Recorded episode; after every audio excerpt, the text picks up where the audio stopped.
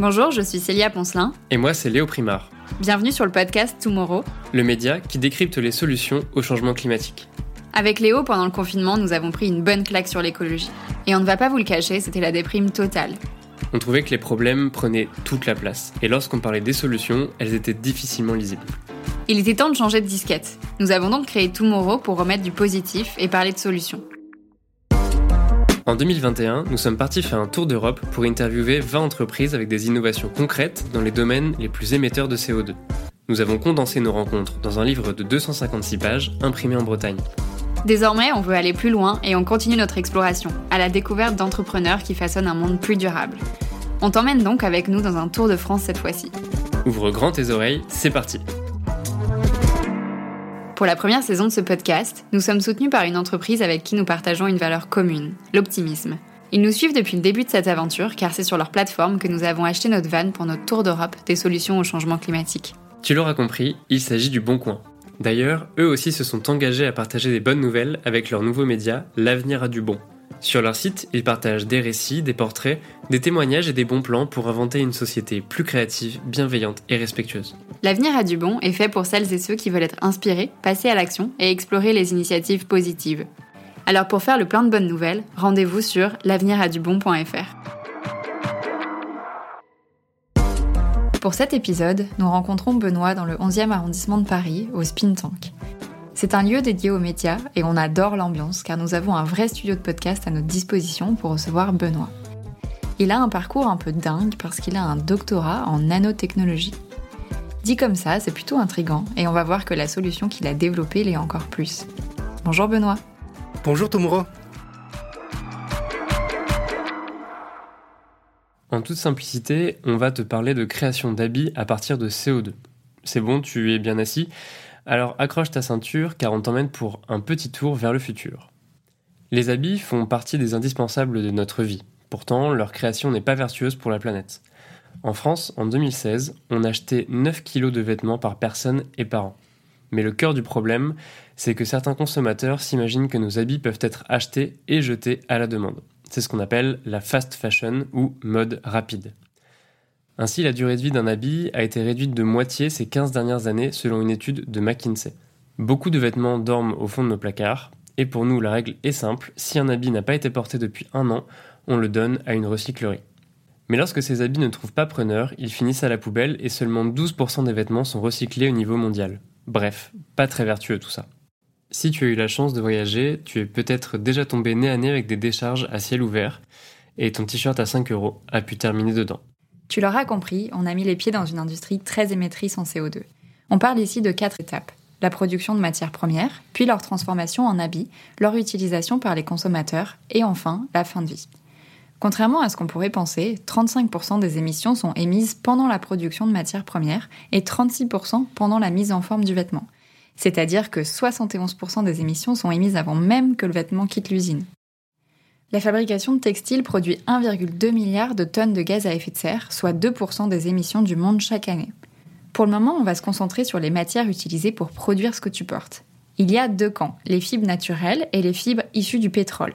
En 2015, dans la production textile mondiale, on comptait 23% de coton, 1% de laine et 76% de fibres synthétiques. Côté fibres naturelles, il y a donc en grande majorité du coton. Sa production a été divisée par 2,8 en 50 ans. On pourrait trouver ça dommage, mais on a appris un chiffre dingue qui nous a fait réfléchir. Un quart des pesticides utilisés dans le monde le sont pour le coton. On n'en savait absolument rien avant de faire des recherches. Et surtout, le coton est très demandeur en eau, mais on reviendra sur cette question un peu plus tard. À l'opposé du coton, il y a le polyester qui a été inventé grâce au pétrole. Aujourd'hui, on fabrique largement à partir de cette matière. C'est une fibre synthétique qui est peu chère et résistante, mais évidemment pas renouvelable. En 35 ans, on a utilisé 10 fois plus de polyester qu'avant. Si tu as un seul chiffre à retenir, c'est que le polyester représente aujourd'hui plus de 70% des fibres utilisées dans l'industrie du textile et de l'habillement. Une grande majorité donc. Et justement, c'est cette partie ultra émettrice que Benoît essaye de combattre. Avec Fairbrix, il a inventé une nouvelle façon de créer du polyester. L'objectif étant bien sûr de remplacer cette matière spécifique dans la fabrication des habits. Il crée une matière textile à partir de CO2. Tu sais, c'est ce gaz à effet de serre qui réchauffe notre planète. Nous avons demandé à Benoît de nous expliquer sa solution plus en détail. On a trouvé notre inspiration dans la nature, comme comme c'est souvent le cas dans les projets scientifiques. En fait, ce qu'on fait, c'est imiter ce que font les plantes très bien. Donc les plantes, elles, on s'en rend pas compte, mais elles, capturent le CO2 pour grandir. Et avec de l'énergie solaire, elles le transforment en fibres naturelles. Nous, on reproduit ça dans le laboratoire. Mais au lieu d'utiliser de l'énergie solaire, on utilise de l'électricité. Et au lieu de produire des fibres naturelles, on produit des fibres synthétiques.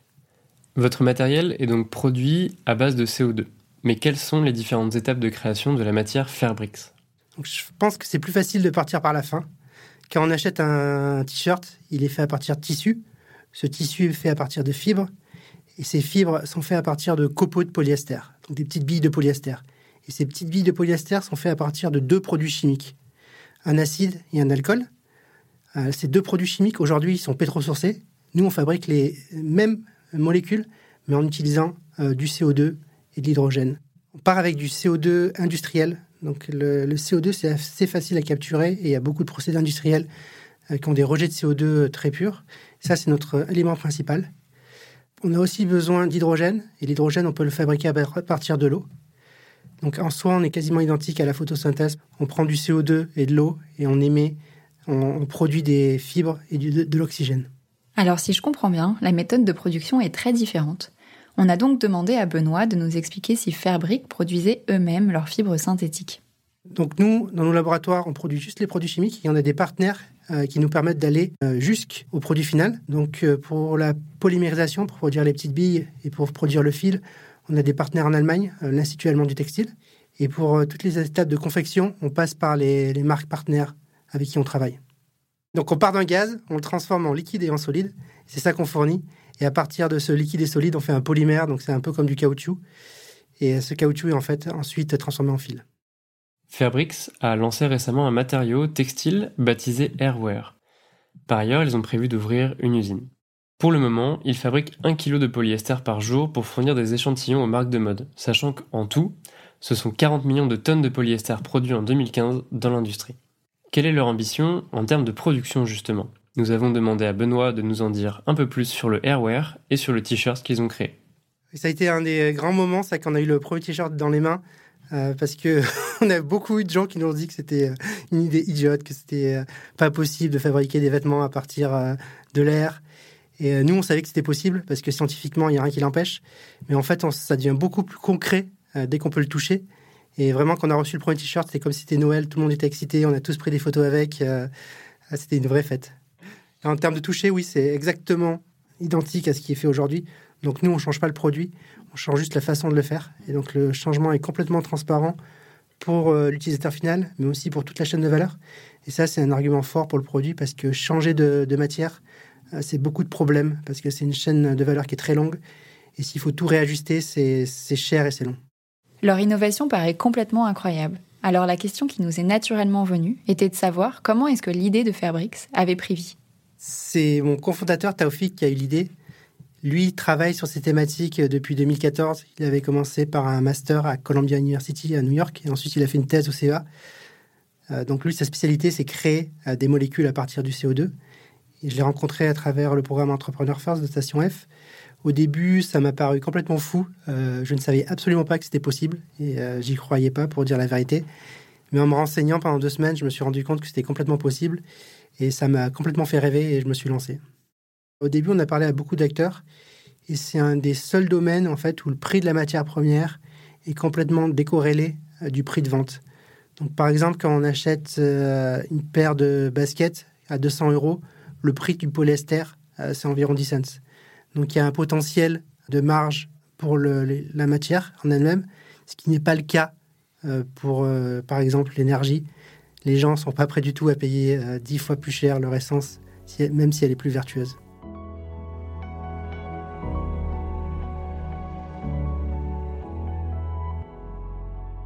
Je suis quand même curieux de comprendre un peu mieux un point sur l'extraction de CO2. Est-ce que c'est simple pour eux de l'obtenir et comment est-ce que ça fonctionne concrètement? En fait, oui, avec les taxes carbone qui augmentent, ça devient rentable de capturer le CO2. Le, challenge aujourd'hui, c'est de savoir qu'est-ce qu'on va en faire, parce que c'est beaucoup plus cher de s'en débarrasser euh, que de le capturer. Euh, il y a des projets, par exemple, en mer du Nord qui consistent à recréer toute l'infrastructure qu'on avait pour extraire le pétrole pour remettre du CO2. Pour donner un ordre d'idée, ça coûte environ 20 euros par tonne de CO2 capturé et ça coûte 100 euros pour le pour l'enfouir. Et donc nous, on veut proposer des, partenariats gagnant-gagnant avec les industriels. On a une matière de base qui est un déchet, qui est gratuite, et en échange, on les, libère de leur CO2. Donc aujourd'hui, on utilise des bouteilles de CO2 qui nous arrivent, qui, sont transportées par camion. Pour réduire notre impact dans le futur, ce qu'on veut faire, c'est installer l'usine près de l'émetteur de CO2 et amener le CO2 avec un, tuyau. Alors justement, en parlant de transport, cette question se pose également pour les habits, même si cela représente une plus faible partie des émissions de CO2 dans la mode. Attention, nous avons un chiffre de dingue à te partager. De la production à chez toi, ton vêtement peut avoir parcouru 65 000 km, soit une fois et demie le tour de la Terre. Donc on s'est tourné vers Benoît pour comprendre un peu mieux ce que devient leur matière une fois qu'elle est produite. Aujourd'hui, on est à l'échelle du laboratoire, on a des petites quantités et c'est très facile à nous de les suivre.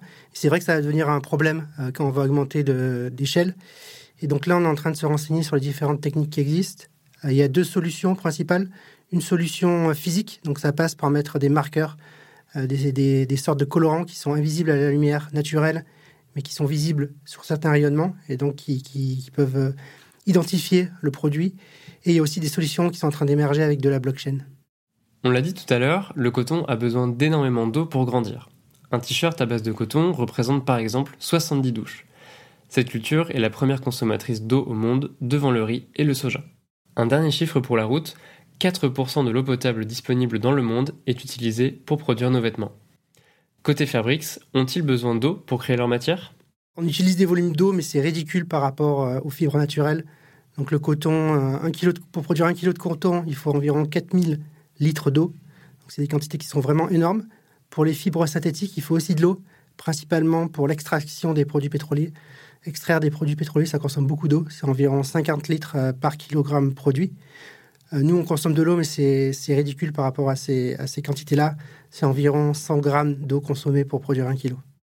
Une autre technique qui nécessite également beaucoup d'eau est la teinture chimique. Cette façon de teindre les vêtements avec des colorants à base de pétrole s'est imposée par rapport à des techniques plus naturelles employées auparavant. En plus de polluer l'eau dans les pays producteurs, ces composants sont très nocifs pour la santé. 20% de la pollution des eaux dans le monde serait ainsi imputable à la teinture et au traitement des textiles. Naturellement, on en vient donc à se demander s'il existe une teinture qui ne pollue pas. On peut le faire sans polluer du tout. Donc on mélange la teinture au moment de faire les fils. Le problème c'est que ça fige la couleur et que les designers dans le domaine de la mode, ils aiment bien toujours changer de couleur au dernier moment. C'est pour ça qu'ils polluent beaucoup, parce qu'ils veulent teindre le produit au dernier moment. Le polyester a pendant longtemps été considéré comme plus durable car les vêtements durent plus longtemps et nécessitent moins d'eau que le coton. Mais ils sont issus d'énergies fossiles et on peut logiquement se dire qu'ils sont plus émetteurs de gaz à effet de serre. Plus récemment, un sujet très important a émergé, celui des microplastiques qui se détachent du vêtement à chaque lavage et viennent polluer notre eau, notre air et finissent dans notre estomac. Les Nations Unies ont estimé que l'océan contenait actuellement 51 trillions de particules, ce qui représente 500 fois plus que le nombre d'étoiles dans notre galaxie. Bon, le tableau est dressé. On était donc curieux de savoir si la matière Fairbrix contenait des microplastiques. Les microplastiques, c'est un problème de tous les textiles. Euh, tous les textiles rejettent euh, des microfibres et ces microfibres s'accumulent dans l'environnement. C'est pas particulièrement un problème du polyester. Euh, le coton aussi rejette des microfibres il est tellement euh, traité avec des produits chimiques qu'il n'est pas biodégradable. Donc quand on parle des microplastiques, en fait, c'est un mélange de beaucoup de choses différentes. Et c'est un sujet très controversé. Il n'y a pas vraiment d'études aujourd'hui qui permettent de dire quelle est la solution. Mais ça sera très certainement par du filtrage. Donc il y a déjà des, fabricants de machines à laver qui proposent des machines à laver avec des filtres. Et aussi au niveau des stations d'épuration, c'est possible d'en filtrer une grande partie.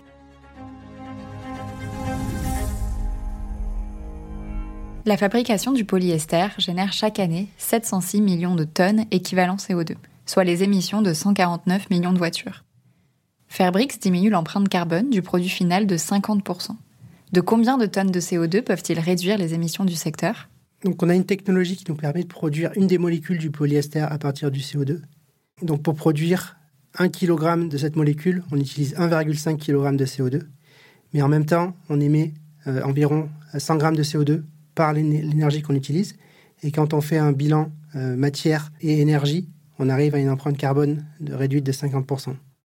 On pense pouvoir produire à l'échelle du million de tonnes dans environ 10 ans. Et donc, si on produit un million de tonnes, on aura réduit d'environ 500 000 kg par an les émissions en CO2. on pourrait faire beaucoup plus dans le futur. Donc, euh, si on a une vision euh, à 2050, quand on est carbone neutre, potentiellement, on pourrait fournir ce matériau carbone neutre pour l'industrie textile. C'est assez incroyable de se dire qu'on pourrait avoir des matières carbone neutres, c'est-à-dire d'atteindre un équilibre entre les gaz à effet de serre captés et ceux émis lors de la vie du produit. Mais pour ça, il faut une adoption de marché. Quelle est aujourd'hui la réticence principale à utiliser les produits Fairbricks? La réticence principale, c'est que c'est du plastique, et le plastique a une très mauvaise image aujourd'hui. Il y a beaucoup de mouvements en ce moment de bannir le, plastique, en fait, et le polyester, c'est un plastique. Euh, donc ça a complètement du sens pour les bouteilles en plastique. Euh, utiliser une bouteille en plastique une fois et l'acheter, c'est complètement idiot. Mais pour des applications, on doit quelque chose qui a de la valeur, qu'on va garder longtemps. Euh, le plastique peut être un matériau très bien. En fait, c'est une matière qui est très résistante et la solution, en fait, c'est pour diminuer les émissions de l'industrie textile de façon conséquente, c'est de garder les vêtements le plus longtemps possible. Donc, il faut aller vers les fibres qui sont le plus solides. Et le polyester, c'est l'une d'entre elles. Et en fin de vie, euh, c'est super. L'idée d'être biodégradable, c'est super, mais c'est un gâchis, en fait, de laisser quelque chose se détruire. Il faut mieux pouvoir le recycler. Et le polyester, c'est une matière qui est recyclable. Avant de conclure, Benoît nous a partagé les prochaines étapes pour Fairbricks. Oui, donc c'est un projet à très long terme. C'est une industrie énorme, c'est des millions de tonnes produites et on va pas pouvoir produire ces quantités demain. Donc l'étape aujourd'hui, c'est faire sortir la technologie du laboratoire. Donc là, on est en train de travailler sur une ligne pilote. Le but principal de la ligne pilote, c'est de dérisquer la technologie, de faire augmenter la production de l'échelle du kilogramme à l'échelle de la tonne. Et une fois qu'on aura rempli cette étape clé, on sera prêt à créer notre première usine à l'horizon 2025. Donc on voit ça comme une euh, flagship factory. Donc le but, c'est de montrer que la technologie est possible à grande échelle, montrer qu'on peut être compétitif en termes de coûts, montrer qu'on a vraiment un impact au niveau environnemental et signer des accords de licence grâce à cette euh, usine et après devenir la solution pour produire du polyester et avoir un vrai impact au niveau mondial parce que c'est la fibre la plus utilisée de loin dans l'industrie. On souhaite un beau développement à Fairbricks pour réussir à impacter positivement le secteur de la mode. Et justement, quand on parle de futur, nous avons demandé à Benoît s'il était confiant pour l'avenir. Je suis d'un naturel euh, confiant. En fait, je pense que si on agit, on peut avoir un impact. La seule moyen d'être sûr de ne pas réussir, c'est de, partir euh, perdant. On, a, on est face à des gros problèmes, mais j'ai confiance en l'humanité. C'était le changement climatique, c'est quelque chose dont personne ne parlait euh, il y a quelques années, à part les, scientifiques. Et aujourd'hui, tout le monde en parle autour de moi. tous mes amis quasiment sont sensibles à ça. Euh, tout le monde essaye de faire des efforts et je pense qu'on va y arriver euh, si les gens sont motivés. Merci beaucoup Benoît pour cet échange enrichissant. Auditeur, auditrice, si tu avais encore besoin d'être convaincu, voici une dernière statistique qui donne froid dans le dos. Si nous ne changeons pas, le secteur textile pourrait émettre 26% des émissions globales de gaz à effet de serre d'ici à 2050. Alors pour agir à notre échelle, l'ADEME nous donne quelques pistes. Choisir des matières premières avec moins d'impact, notamment le coton bio, le coton recyclé, le polyester recyclé, le lin et le chanvre, prolonger la vie de ses vêtements et acheter d'occasion. D'ailleurs, savais-tu que la France était le premier producteur mondial de lin? Allez, on te laisse avec cette anecdote qui te permettra de briller dans tes dîners mondains. Merci pour ton écoute, nous espérons que tu as aimé cet épisode. Si tu penses que d'autres personnes devraient aussi l'écouter, n'hésite pas à nous mettre 5 étoiles sur les plateformes, c'est super précieux et ça nous donnera un gros soutien pour le projet. En attendant le prochain épisode, tu peux commander le livre Tomorrow sur notre site tomorrow-project.com et nous retrouver sur Instagram ou sur LinkedIn. À très vite pour une prochaine exploration.